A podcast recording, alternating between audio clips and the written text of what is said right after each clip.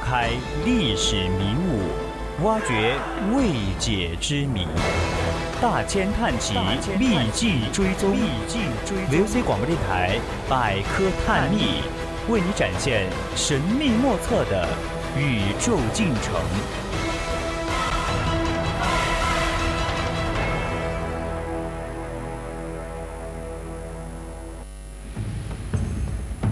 金戈铁马，月羞花，一曲红妆书生剑，百转柔情女儿香。叹不完几许英雄泪，伤不尽多少儿女情。名人印记，一古说今。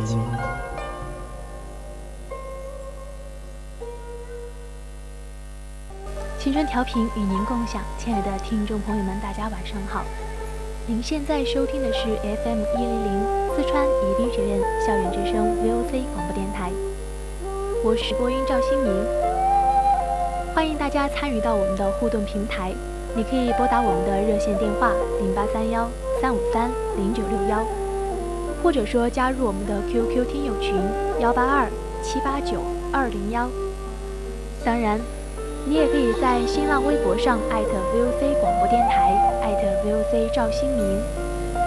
还有就是通过我们的微信平台宜宾 VOC 一零零来告诉我，我会尽量满足大家的心愿。好了，跟大家说了这么多，现在开始进入我们今天的主题吧。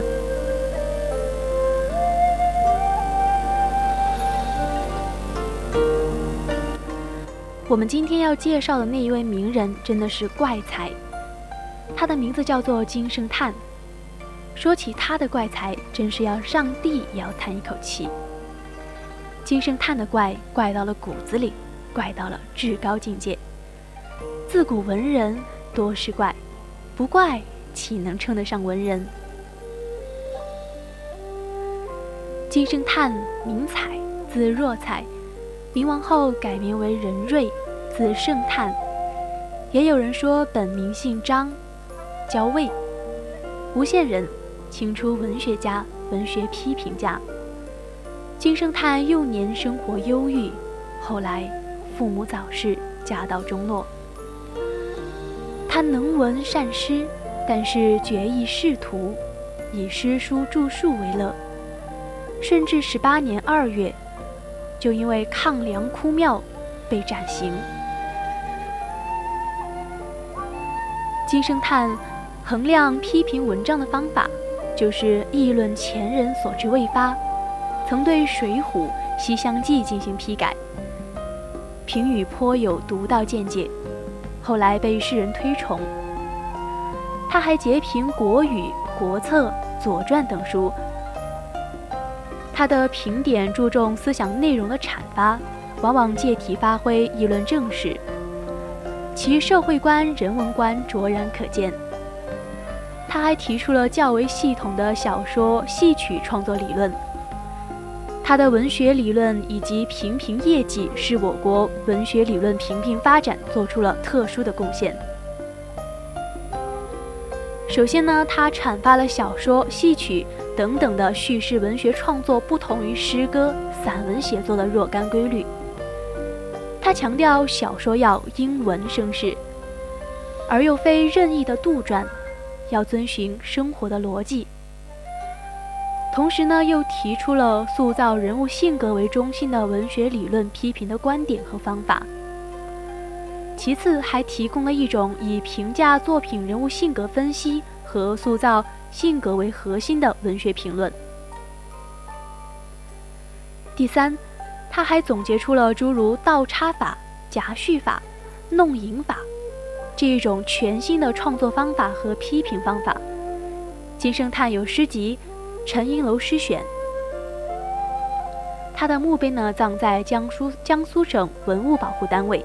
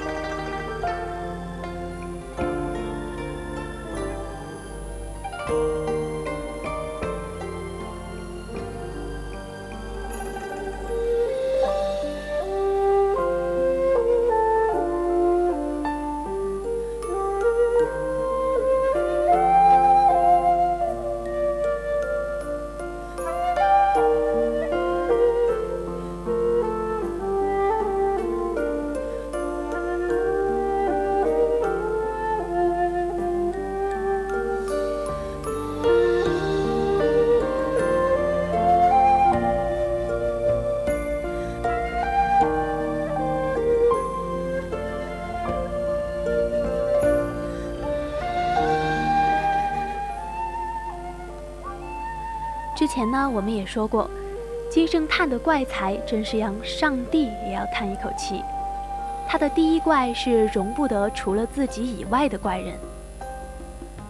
六才子书，相信大家都知道，就是庄子、离骚、史记、杜工部诗集、水浒传、西厢记。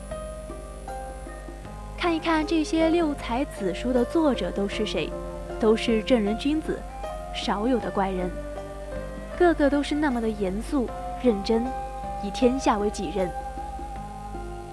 当然，他们的作品也都被奉为经典，比如庄子成了老庄经典，离骚成了骚体诗之祖，史记成了无韵离骚。最让我百思不得其解的是，金圣叹为什么就看不上李白和李白的作品呢？一开始，我帮金圣叹寻找理由，就是李白的诗不及杜甫的工整，在金圣叹看来，所有律诗中的前四句和后四句，都是两个可以独立又相互关联的境界。李白的诗很难达到。后来我发现。没有这么简单，在金圣叹的意识或者说潜意识里，容得自己怪，却容不得别人怪。譬如李白，也许你认为这六才子书的评定是有道理的，基本上都是开山大作。金圣叹不是怪人，难免有嫉妒之心，或者说潜意识里有嫉妒之心，容不得除自己以外的怪人。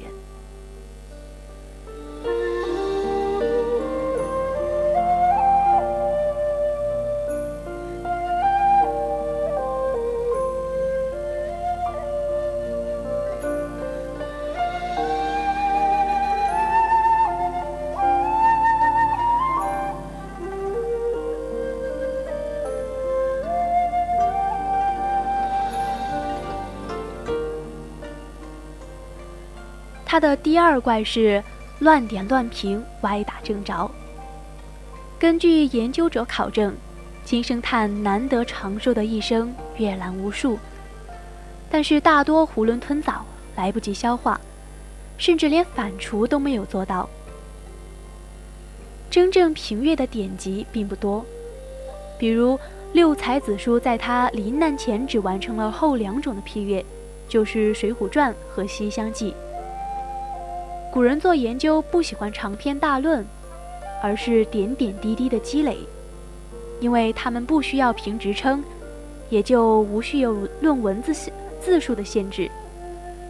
所以，古人评点多是性情左右，尤其是金圣叹，有时候心血来潮，不仅点评，还要按照自己的一时思想将原作加以删改。那么。为什么他一开始就点评六才子书里面的后两种呢？因为后两种正合他的性情，这就有点投机取巧了。特别有意思的是，金圣叹喜好评论，喜欢结合时事议论风声，每每才情毕现。巧的是，他的评论还有他的大多数的观点都被后人接纳。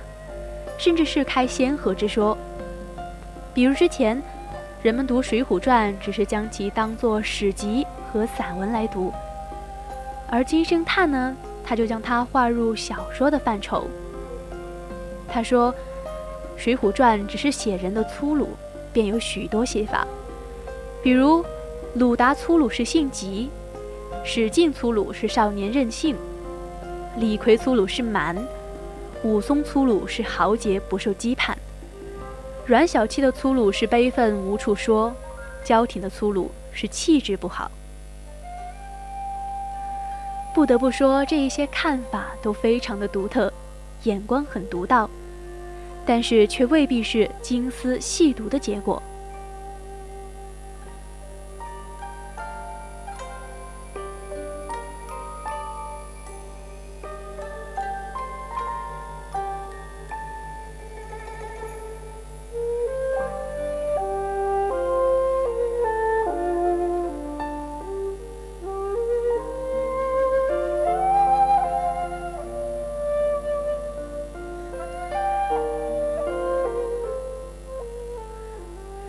三怪就是他满脑子的歪点子。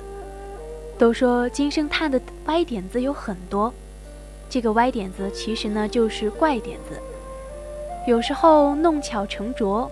譬如，最终让他罹难的那一件事——秀才哭庙，不能说与金圣叹无关，他不仅仅是一个参与者，没少背后策划。结果呢，让歹人以抗纳兵饷、聚众昌乱、惊扰先帝之名为名，投入了大牢，最终人头落地。不过，金圣叹临死之前还是幽默了一把。砍头是最苦的事，不易于无意中得知。江山易改，秉性难移，这个祸根。早在他年轻的时候就已经埋下了。譬如有一年，上面派人下来考生源，临时从孟子中信手拈来一句“如此则安知动心否乎”的作文题，让很多的生员丈二金刚摸不着头脑。但是死要面子的生员们岂敢交白卷，只好东扯葫芦西画瓢，满纸胡言。金圣叹也在备考之列，他灵机一动，在白花花的纸上写道：“穷山穷谷之中，黄金万两；白鹿蒹葭之外，有美一人。试问夫子动心否乎？”曰：“动，动，动。”他一连写了三十九个“动”字，字体又大，正好将白卷填满。考察官见了，忍俊不禁，却不得不装作很懊恼的样子。岂有此理！真是莫名其妙。金圣叹一本正经地说：“孟子说，无四十不动心；孔夫子也说，四十而不惑。这就是说，人在四十岁以前还是很容易动心的，很容易被迷惑。孔孟也也是例子之外。”四十岁以前的孟子见到黄金万两、绝色佳人，难道不心里痒痒？即便心里痒痒也是正常的。所以呢，我一连写了三十九个“动”字，一个“动”字代表一年，正好在四十岁以前。如果我写了四十个“动”字，就犹如孔孟之道了。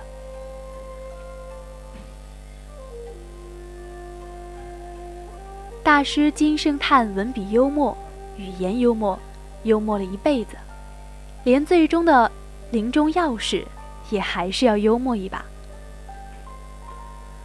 在大师身陷牢狱将被斩首的时候，叫来了狱卒，说有要事相告。狱卒以为大师会透露出什么传世秘宝的秘密，或者说什么惊天动地的大事，于是笔墨伺候大师。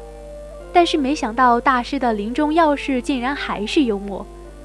金圣叹指着狱卒给的饭菜说：“花生米与豆干同嚼，大有核桃滋味。得此一计传矣，死而无憾也。”这是大师最后一句被记录下来的话。刀起头落，从金圣叹的耳朵里滚出两个字团。刽子手疑惑地打开一看，一个是“好”字。一个是“藤”字。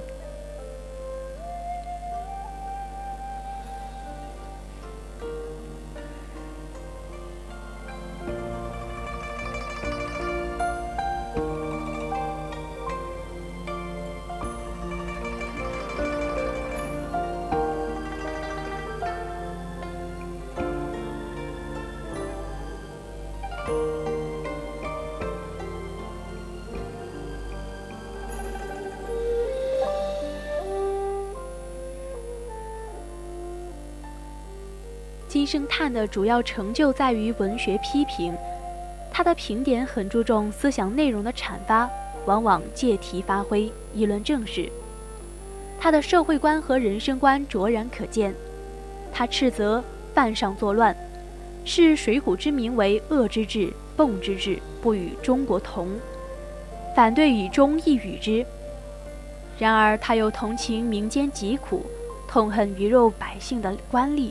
和同行盗贼的官员，并意识到一球之下还有百高连。他认为居其邦，不切其意大夫之得失，恶伤之也。非圣人而作书，其书破道；非天子而作书，其书破志。破道与志是恒义也。他还宣扬忠恕、孝悌之类的儒家道德规范，然而又揭露了礼教对于人性的摧残，赞美崔莺莺、张生的叛逆行为，讽刺人家把他当为西厢淫书，而推西厢为天地妙文。他接受佛教的虚无思想，视人生若梦幻，所谓天地梦境，众生梦魂。然而他又直面现实。并孜孜作数，以为生死迅疾，人命无常，富贵难求，从无所好。不著书又何以为活也？可以看出，金圣叹的思想中是充满着矛盾的。金圣叹的文学批评精彩之处在于对作品的艺术分析。他的诗文评论是比较平常的，比如。强行的把律诗分为二解，套用八股文起承转合的说法，颇为世人诟病。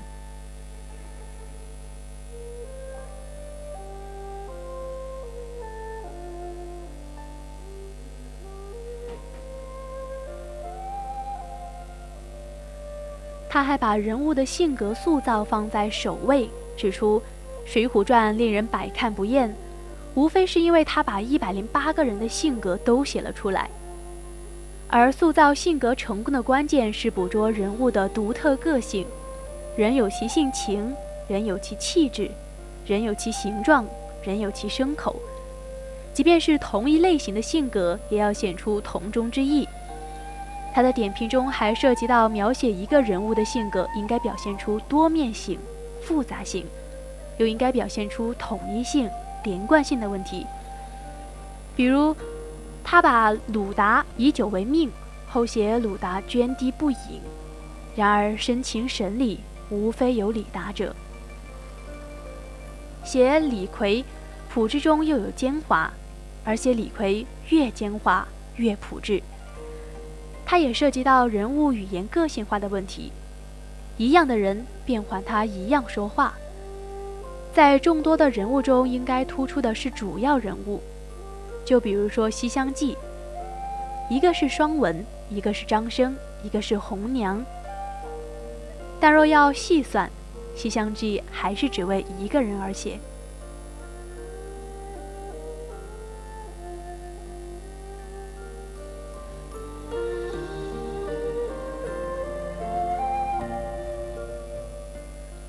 好了，今天的名人印记到这里就要和大家说再见了。希望大家喜欢今天的故事，更多精彩内容，我们下期再见。